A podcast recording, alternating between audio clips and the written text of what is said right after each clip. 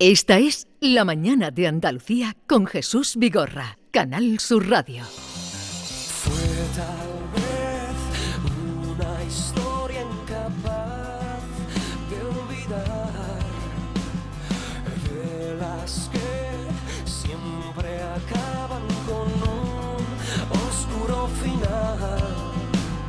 Sueños que se han roto y otros se partieron por la Estábamos hablando de osos polares y la portada del libro, del último libro de Eloy Moreno, es está eh, un paisaje nevado con las huellas del osito.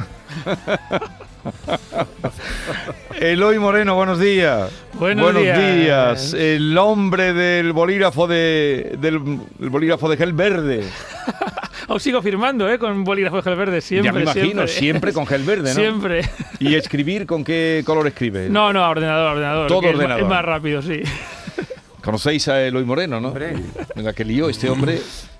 escribió su libro, tenía fe en su libro y se fue a la librería, iba a la librería y se plantaba allí donde lo dejaban y él vendía y así eh, hizo que la gente leyéramos el bolígrafo de Gel Verde. Auto, autoeditado, sin ayuda de Sí, ninguna sí, sí, editorial. ¿no? por pesado. La gente me lo llevó por pesado.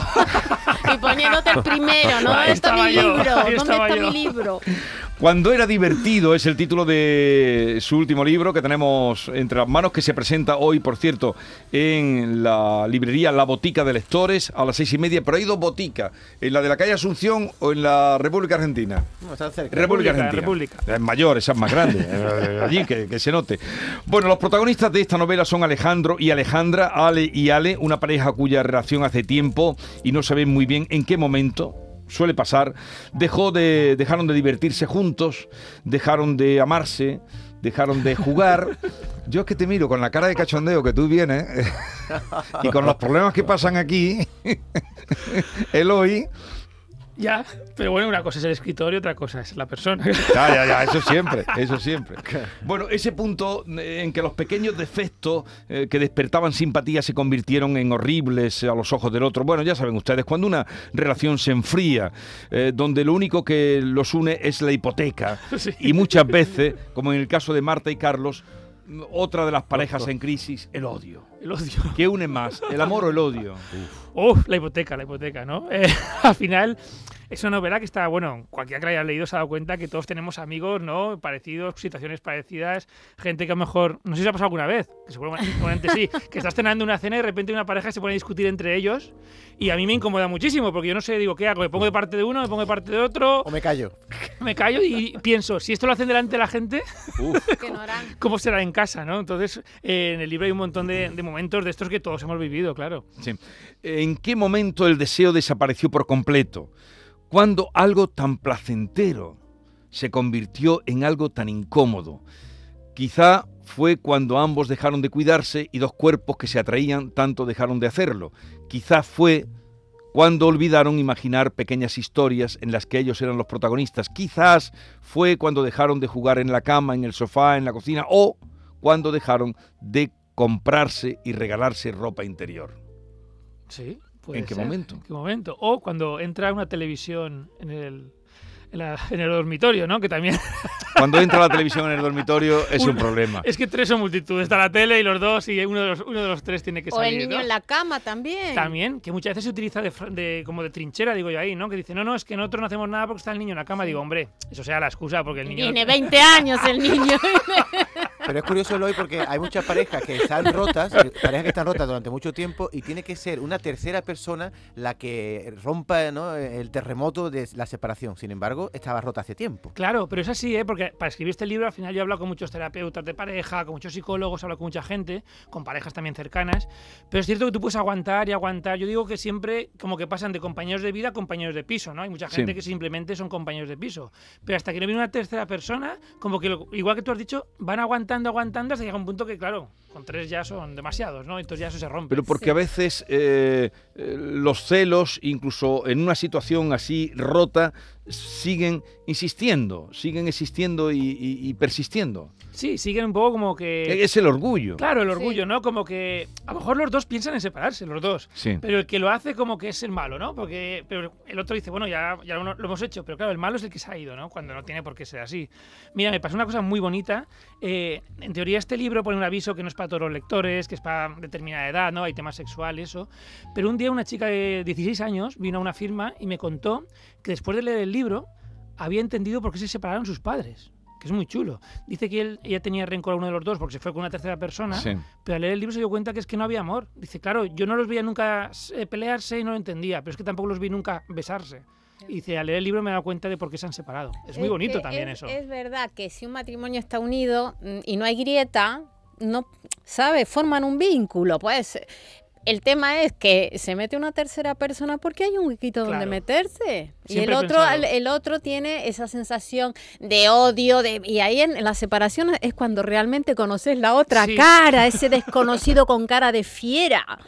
E Es incluso cierto. se amenazan, Sí, ¿sabes? sí. Puede llegar a un tipo de, de violencia. Es muy, es muy chocante, tiene partes de sexo, aunque hay unas partes de sexualidad no todo es malo, hasta que se llegue ese momento se disfruta, Sí, ¿ya? tiene unas ujú. partes eróticas muy, muy descriptivas y muy bien escritas. Que si estás bien te apetece, ¿eh? hombre, Claro. y si estás mal dices voy a ver si un poco... A mí la escena, Si del lo por- busco. la escena del portal ha sido siempre lo que he soñado y nunca lo podía hacer un Sí. portal. Pues entonces cuida porque igual su, tu pareja se rompe por eso.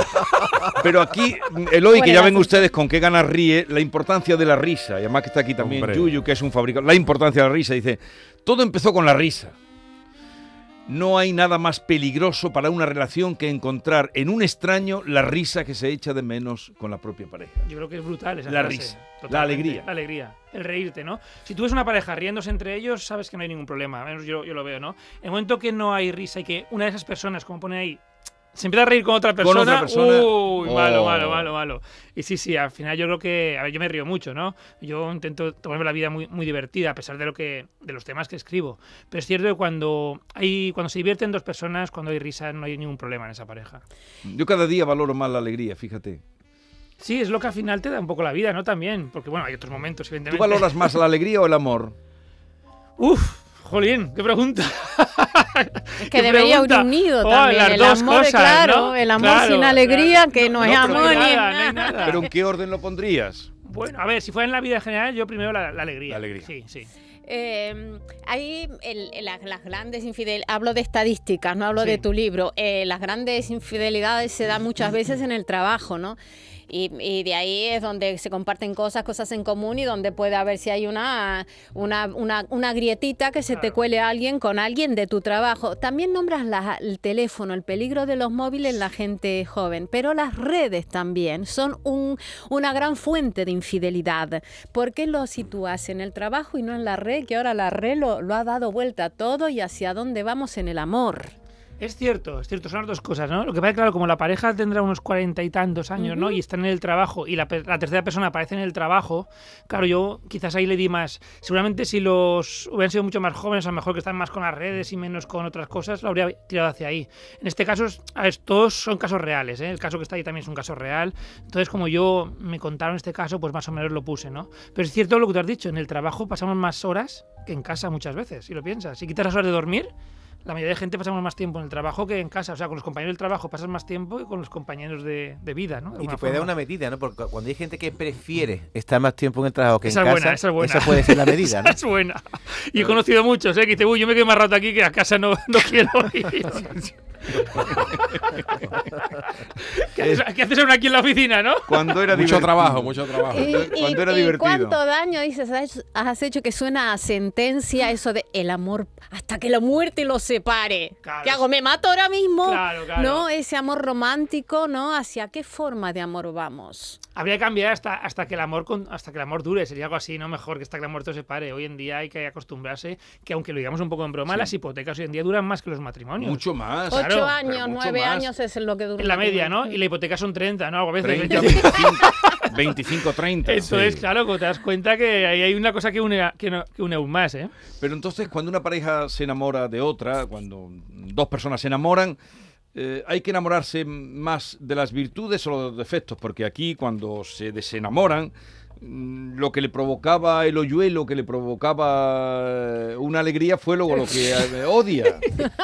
Hay que enamorarse de los defectos o de las virtudes. Pero creo que eso, eso pasa con todo, no solamente hablando del amor, ¿eh? incluso supongo que como compañero de trabajo, por ejemplo, o estás compartiendo un piso con alguien, lo que al principio te, a lo mejor te hace gracia, ¿no? Porque Sí. una cosa es, es una cosa rara, una cosa exclusiva, una cosa que mira qué, qué- qué gesto hace esta Qué persona. curioso. Claro, lo curioso, cuando llevas mucho tiempo, da igual que sea tu hermano, tus padres, tus compañeros de trabajo, al final a lo mejor hasta te carga, ¿no? Y, te, y pasa al, al lado contrario. De hecho, hay una frase en el libro que dicen los dos Ale, que ninguno, nunca sabemos quién es quién, porque Sí. les Sí. llama a los dos igual. Dice, nos estamos odiando en los mismos sitios que nos amamos. En la casa. Es cierto, ¿no? Llega un punto en el Fíjate. que ya llegas hasta el hartazgo, ¿no? De, de la, de la persona. Y no es casual, ¿no? Que llames a los dos protagonistas de la misma manera. Hay un- como un juego que tú mm, le brindas al lector, ¿no? ¿En qué consiste? Claro, eh, se llama Alejandro y Alejandra, pero yo les llamé, los llamo siempre Ale, todo el libro. Entonces, objetivamente no se puede saber quién es quién, objetivamente no. Aunque la- los lectores me han discutido, me han dicho que ellos piensan que es él, otros piensan que es ella, quién se va, me refiero a la persona que se va. Pero lo que yo no quería es que nadie dijera, claro, esto siempre lo hace un hombre, o claro, esto siempre lo hace una mujer, o este momento del libro, esto siempre es una cosa muy típica de hombres, típica de mujeres. Dije, no, si pongo Ale y Ale, nadie puede decir que yo he puesto nada en boca de nadie, ¿no? Cada uno, pues su, su propia experiencia lo dirán. A mí lo Pero- que pasa es que me, perdona, me, me da la sensación de que en esto de las relaciones muchas veces cuando alguien dice es que la relación ya es monótona, Sí. eh, que evidentemente puede ser, ¿no? Pero no os da la sensación de que lo que la gente eh, intenta buscar es como una, una prórroga ahora que estamos en tiempo, tiempo de fútbol, un tiempo extra, porque si tú vives con una pareja y estás en monotonía y te vas con otra, al, al cabo del tiempo esa relación nueva se convertirá en monotonía. Quiero decir que, que, que parejas ideales al 100% eh, habrá a lo mejor una entre, entre muchas, ¿no? Pero cuando no la gente tiende, a- tiende a huir de lo que tiene Claro. como monotonía, si te vas con alguien nuevo, evidentemente, cuando te enamoras de alguien nuevo, pues oye, lo- las mariposillas en el estómago, todo es bonito, pero al cabo de 6, 7 años vas a volver a otra monotonía mucho es. Pero, Yo tengo un truco para eso, A ver. venga, cuéntanos. pero es mi caso personal. Tú estás casado. No. pero Estás llevo- libre. llevo- no, no no, el no, truco, no, no, no, no, yo llevo 11 años con una pareja, Ah, vale, pero nos vemos solo los fines de semana. Ah, vale, vale, vale. ¡Anda! Maestro. Vivimos a dos horas de distancia. Maestro, maestro, maestro. Claro. Nunca, o sea, nos echamos de menos siempre, siempre siempre, nos echamos de menos, siempre somos siempre novios. novios. Pero eso es fácil. Ha- había un chiste, había un chiste que, había un chiste que dando la vuelta a eso que decía, oye, me gustaría, una pareja que le dice él a ella o ella a él, dice, Sí. oye, me gustaría que pasáramos un fin de semana maravilloso y se venga, pues nos vemos el lunes. pues es- eso puede ser al revés. Es al revés. Si os veis los fines de semana, el calentón del miércoles, ¿cómo se arregla? Oye, ay, no, hombre, pero Vamos, ¿cómo vamos? Pero a ver, aguantas cuatro días ahí, ¿ves? No, pero es verdad que la rutina al final va matando. Entonces, cuando si estás tiempo sin ver, cuando te ves, tienes muchas ganas, ¿no? Claro. Después de lo que has reflexionado, bueno, eh, te haré esa última pregunta después del cuestionario binario. Creo que No, a- un binario es un cuestionario. A Eloy- un a Eloy no lo has hecho nunca. divertido. Un cuestionario Pero, que ¿cuál nunca es el título del cuestionario? Vamos a ver. A ver, a ver. cuestionario divertido. Cuestionario divertido, venga. nombre, cuando era divertido, te voy a someter a un cuestionario que vamos a intentar que no lo sea, que sea divertido. no me he enterado del título, pero adelante. Porque me corta todo el guion, Vigorra, no aprende. Adelante. Cuando la florcita se marchita, una vez tuvimos aquí a la Punce con la regaderita, ¿eh? dice, cuando la florcita se marchita, ¿cambiemos de maceta o, mm, o le echamos abono? ¿Qué hacemos cuando la pasión tiene la cabeza como el oso de Cádiz? Caída. A ver, la primera opción es echarle abono, ¿eh? Porque claro, realmente tú has, has conseguido esa maceta que te gusta mucho en su día, ¿no? Entonces hay que echarle abono. Después ya si no, de forma de que crezca, pues se coge otra maceta. ¿Qué le resulta más fácil, escribir de- sobre el amor o sobre el desamor? Uf. Sobre el desamor quizás es más fácil, porque del amor hay mucha novela romántica, ya muchísima, ¿no? Entonces Mm. me fui un poco al lado contrario. ¿Hacia qué nuevas formas de amor vamos si es que hay un cambio? Uf, muy complicada esa pregunta. Pues quizás más, eh, más instantáneas, sobre todo por lo que se ve en la juventud, no son como relaciones mucho más instantáneas. ¿Le cuesta pegar carpetazo? Sí, sí, mucho. Opa. le diría a un amigo, a una amiga, a una amigue, como se dice ahora, que le están siendo infiel. Le diría, ah, A un sí, si fuera amigo, sí, Sí. sí. Muchas veces me lo he planteado, ¿eh? es complicado. Yo creo que todos hemos pensado eso. Si fuera muy amigo, sí. Sí, ¿Le, ¿Le gustaría a usted que se lo dijeran también. Su pareja u otro? Ostras, mi pareja prefiero. ¿Se metería en un jardín ajeno y conocido? ¿En otra relación de pareja, de amistad ahí o no? Intentaría que no, que eso al final siempre salen con espinas. Eh, ¿Con, con alguien del trabajo lo ha probado alguna vez? No, ¿De pareja abierta o cerrada? cerrada. Y para terminar, fiel o infiel. Fiel, fiel, siempre. Bueno, pues mira, no ha sido tanto. Era para conocerte un poquito más. La, la última ya no me sirve, la última pregunta que le iba a hacer. Si en la variedad, la variedad está el gusto. Bueno, no, yo creo que al final, si encuentras lo que realmente te Sí. gusta, claro, al final yo creo que hay que, como hemos dicho al principio, no hay que abonar eso y que siga siendo divertido. Eso es bonito que ha dicho. Si encuentras lo que realmente Sí. eh, te Hay que gusta luchar por ello. y te llena. Es que todo cuesta trabajo. Estamos Claro. en una sociedad que es Claro, todo es sin verdad. esfuerzo, ¿no? Bueno, Eloy Moreno, cuando era divertido, ya ven cómo es él, cómo es el personaje, divertido, atrevido, que se ha hecho su sitio en la literatura por mérito propio, eh, con el bolígrafo de Gel Verde que firmará esta tarde con Gel Verde en la librería La Botica que está en República Argentina. Allí lo pueden encontrar a las seis y media. Oye, gracias por la visita. Un placer, Y me no dejes de pasarte por aquí cuando, cuando vengas. Por supuesto, gracias. Adiós. Hasta luego. Chao. Esta es La Mañana de Andalucía con Jesús Vigorra, Canal Sur Radio.